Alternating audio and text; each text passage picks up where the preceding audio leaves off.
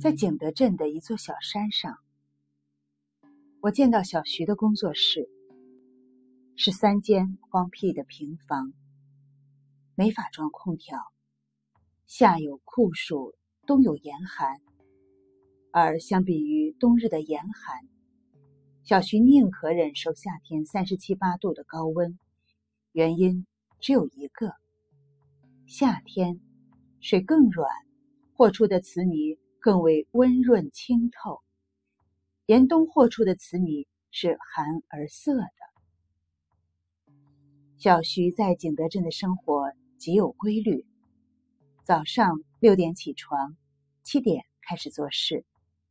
拉坯、晾干、化釉，不知疲倦的工作到晚上十点。我去的那天，他在为花瓶和水杯、碟子画图案。做好的素坯已经晾干，他正一笔笔往上画牡丹、野菊、金鱼，从河流的深处往上生长的水草。这些充满自然生趣的事物，一一。攀附在花瓶的瓶口、茶壶的壶盖与壶身的衔接处，攀附在小小的猪口杯上，攀附在盛小菜的荷叶碟上。碟子都有卷起来的边，仿佛能撩动一片新叶生长起来的鲜嫩凌厉、快适的精神。荷叶碟上会有家常品种的金鱼、虎眼泡。鹤顶红，鱼身是变幻莫测的橙红与橙白，头背与尾鳍之上撒有少许鲜红与亮黑的斑点，是我们这代人平房水缸里常养的土金鱼。画在一片荷叶上，竟也有鱼戏莲叶东，鱼戏莲叶西的韵味。而古老家常的金鱼品种，此刻竟勾起我对童年的无限追怀来。小徐是台湾人，十五岁时拜九十岁的老师学艺作词，光是揉泥就足揉了三个月，手操如三十五岁，手臂足有现在的两倍粗。成年后留洋学版画和油画，之后他来到景德镇，只一眼就被这里的青瓷和釉下彩迷住了。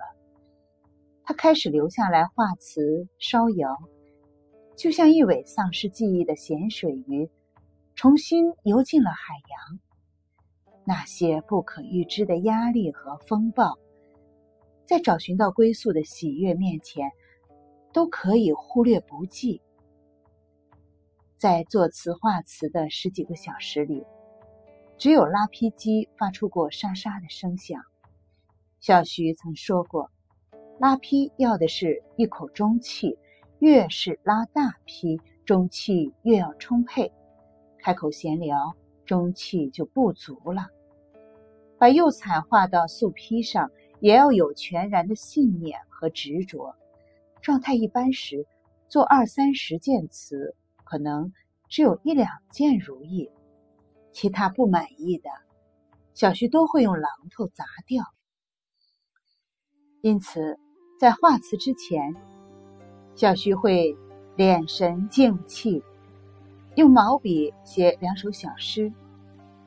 他倒很少抄现成的唐诗宋词，那些大白话一样的小诗。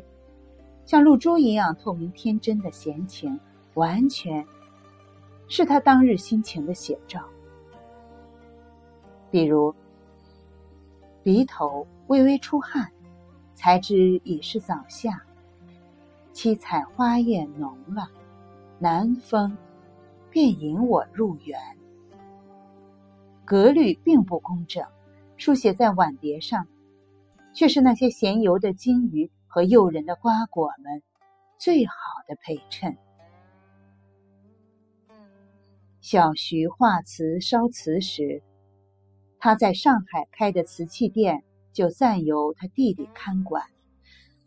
那是文艺青年们到上海的里弄必去追慕造访的景点，见不到女主人，喝不上她亲戚的茶，拜访的兴味好像也淡了不少。小徐的弟弟就淡淡的笑：“子子再有五天就回来了，你可等得。最近他画了很多南瓜花。”还真有人到苏杭一带转个三四天，临去时再回上海，就为从小徐手上买一对碗，或一对猪口杯。看他只以一小节棕麻绳，印有他书法的一小片牛皮纸，以及青花图案剪成的迷你斗方，把那碗杯捆扎成艺术品。那正是江南已经失传的捆扎手艺，也是当年老上海精细生活的灵魂。现在，他在一名台湾小女子手中复活了。也是奇怪，小徐一回来，满架满屋的瓷器仿佛都活了。你买一个花瓶，一个碟子。小徐都记得酝酿这种器型、这种图案的种种心绪，他就成了一个讲故事的人。或许有一天，他会把这些故事写成书，配上他满手都是泥巴和釉彩的照片，瓷上的旖旎风情，都诞生于不计成本。和充满汗水的劳作中。